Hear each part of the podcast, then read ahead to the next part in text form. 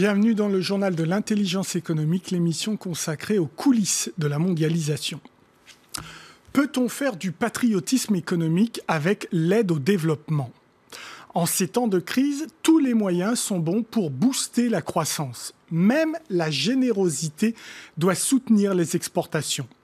Pour certains entrepreneurs, l'argent du contribuable français pour aider les pays du Sud, soit environ 7 milliards d'euros en 2013, eh bien cet argent doit revenir en partie dans les poches des entreprises françaises.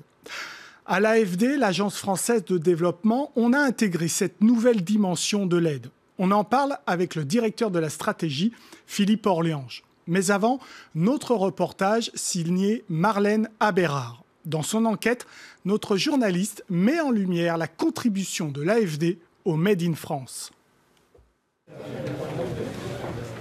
Ce matin, au siège de l'AFD, c'est l'effervescence. L'Agence française de développement, qui gère l'aide publique des pays du Sud, organise pour la première fois de son histoire une rencontre avec les entreprises françaises de l'agroalimentaire. Mathias Feckel, secrétaire d'État au commerce extérieur, s'en réjouit. Moi, je suis ravi aujourd'hui qu'il y ait euh, de nombreuses entreprises du secteur agricole, du secteur alimentaire, qui est l'un euh, de nos secteurs phares euh, à l'international, malgré les difficultés nombreuses que nous connaissons. La crise mondiale n'épargne pas la filière. Alors toutes les institutions françaises sont priées de jouer solidaire. L'AFD fait sa part pour vendre le Made in France à l'export. Nous pensons aujourd'hui que les entreprises françaises ont un rôle à jouer euh, par leur savoir-faire, par leur expertise, par leur capacité également à fournir euh, du matériel, à fournir euh, des équipements. L'AFD est donc prête à ouvrir les portes du Sud aux entrepreneurs français. Il y a notamment en Afrique, mais aussi en Asie, en Amérique latine, des gens qui attendent des solutions techniques de la part et innovatives de la part des entreprises françaises. Reste à savoir comment coordonner action de développement et conquête de marché par les entreprises tricolores. C'est bien, puisqu'il ne faut pas oublier que l'AFD est financée très largement par euh, les contribuables français.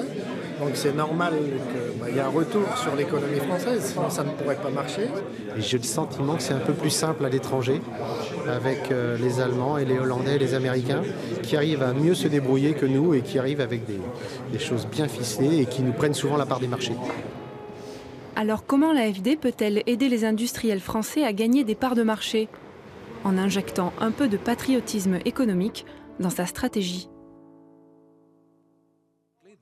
Depuis 70 ans, l'institution finance des actions de développement en Afrique, en Asie et en Amérique latine. Tous les secteurs économiques sont concernés, comme ici au Ghana, où l'AFD soutient un programme agricole sur les EVA. En 2013, l'ensemble des engagements de l'AFD était de 7,8 milliards d'euros. Soutenir le Made in France pour l'AFD, c'est aussi faire de l'influence. À Marseille, l'institution forme les cadres de nombreux pays francophones en développement. Gestion bancaire, management des entreprises, évaluation de projets, les formations sont larges. L'idée, c'est de mouler ces futures élites des administrations publiques dans le modèle français, histoire de faciliter les affaires avec Paris. Dans mon métier en tant qu'analyste financier, je travaille avec des contreparties telles que l'AFD, la, Banque européenne d'investissement, etc.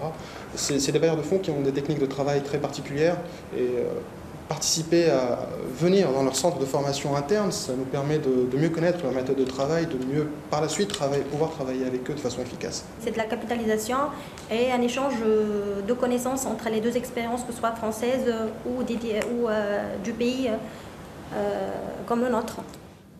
Un gagnant-gagnant pour la France et les pays qu'elle soutient, mais aussi un investissement pour faciliter les affaires des entreprises françaises et éloigner ainsi la concurrence étrangère.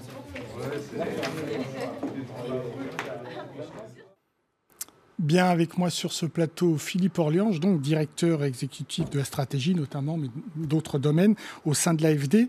Euh, Philippe Orliange, la, la doctrine de l'AFD concernant le soutien aux entreprises françaises, c'est nouveau? Ça a combien de temps euh, La doctrine de l'AFD, c'est d'abord euh, répondre à des demandes de pays en développement. Et il n'y a pas de soutien envisageable s'il n'y a pas d'abord une demande pour laquelle on a besoin de l'AFD. Et c'est ça la première mission de l'AFD, euh, de l'agence française. Et c'est ça que le gouvernement français lui demande de faire, c'est ça que le Parlement français lui demande de faire. Et puisqu'on a pour la première fois depuis 1958 une loi sur l'aide au développement, ces principes-là sont maintenant très fortement ancrés en France euh, et très, très clairement ancrés. Et la réponse à la demande, euh, les impératifs de solidarité, les impératifs de développement économique, c'est ce qui euh, structure ce qu'on fait sur le, continent africain. On l'a vu dans votre reportage, l'exemple des, producteurs d'EVA du, du Ghana, il y en a, il y en a beaucoup d'autres.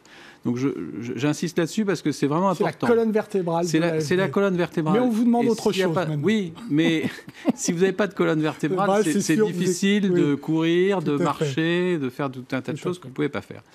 Donc, quand on répond à cette, euh, à cette demande, il est clair qu'on le fait comme une institution bilatérale qui travaille avec un écosystème. Dans cet écosystème, il y a des, des références françaises, il y a des, choses qui ont marché en France, qu'on veut partager. Il y a aussi des choses qui n'ont pas marché, qu'on veut faire connaître pour qu'on ne reproduise pas nos erreurs. Puis il y a des savoir-faire industriels, commerciaux, techniques, portés par toute une série d'acteurs, dont font partie les entreprises. Et pour rester juste sur la, sur la loi dont je vous parlais tout à l'heure, on reconnaît que les entreprises participent aussi à l'action de développement. Donc c'est d'abord en faisant ça, en, identifiant une demande et en regardant qu'est-ce qui, dans les savoir-faire français, peut être pertinent pour répondre à cette demande, comme dans le cas des producteurs d'EVA du, du Ghana qu'on a vu dans votre sujet? Alors vous avez été l'objet, pas vous évidemment, Philippe Orléans, je, parle de l'AFD, vous avez été l'objet de certains nombre de critiques justement sur l'aspect euh, pas trop patriotique de, de l'AFD, notamment dernièrement un rapport d'Emmanuel Faber, qui était à l'époque numéro 2 de, de Danone, qui est un rapport rendu au ministère des Affaires étrangères, qui parle de modèle à bout de souffle le modèle de développement, et qui reproche à l'AFD notamment de ne pas avoir suffisamment intégré les entreprises. La, critique d'Emmanuel Faber porte sur l'ensemble de, des politiques d'aide au développement et il y a dans ces politiques d'aide au développement des, choses qui sont un peu, un peu à bout de souffle. Euh, ou un peu dépassé, ne serait-ce que parce que parfois le regard qu'on porte sur les pays en développement, c'est un regard qui est plus un regard des années 60-70, plus que le regard actuel qu'on peut porter en, en, 2014, en 2015. Donc ça, c'est la première chose. La, la deuxième chose, c'est que pour ce, qui, pour ce qui concerne l'AFD, on a créé en 1977 la première institution euh, qui a vu le jour dans ce domaine pour, pour travailler avec le secteur privé. C'est notre filiale Proparco. Donc on ne peut pas dire qu'on a, qu'on a laissé passer le train de l'histoire pour, pour attendre 2014 euh, pour, pour y monter. Ce n'est pas vrai. C'est vraiment dans les gènes de l'AFD de se poser la question de savoir comment on travaille avec le, avec le, secteur privé. Bon, et c'est vrai aussi que depuis un certain nombre d'années, et de façon plus, plus marquée, choix du gouvernement, choix du Parlement depuis euh, deux ou trois ans, la, la question de comment on peut faire notre métier de financeur du développement tout en accompagnant les acteurs économiques français C'est une question qu'on s'est, posée, à laquelle on a apporté des éléments de réponse. Alors, autre critique, c'était en avril 2013, c'était le groupe Vinci, donc, qui reprochait à l'AFD de cofinancer des projets d'entreprises dans lesquels il y avait des entreprises chinoises en Afrique. Euh, il ne faut, il faut pas confondre le, la cause et, et les faits. Depuis 2002, la France, comme tous les pays de l'OCDE, c'est-à-dire tous ceux qui, en matière de, notamment de financement internationaux, ont à peu près les mêmes règles, ont décidé que leur financement dans les pays en développement serait délié. Pas de clause d'origine, euh, pas d'obligation d'acheter des biens et services. Aucun pays de l'OCDE n'est revenu sur cette clause depuis, depuis 2002. Et l'une des raisons pour lesquelles je ne crois pas qu'il soit sage, euh, une des raisons, il y en a d'autres, de revenir sur ça, c'est que euh, le fait qu'aucun bailleur de l'OCDE euh, ne mette ces, clauses permet aussi à des entreprises françaises de remporter des marchés sur des financements d'autres bailleurs, qu'ils soient bilatéraux ou qu'ils soient multilatéraux. Donc, c'est des clauses qu'on ne peut pas changer sans courir le risque que tous les autres euh, en, changent et que, in fine, les entreprises françaises soient, perdantes, perdent plus que ce qu'elles que Donc, pas d'être lié au fait que si je donne de l'argent, c'est à une entreprise française, pas de ce jeu-là. On a pratiqué, on a pratiqué euh, les mêmes. Le CDE l'aide liée pendant, pendant assez longtemps. On s'est rendu compte que ça présentait quand même pas mal, pas mal d'inconvénients.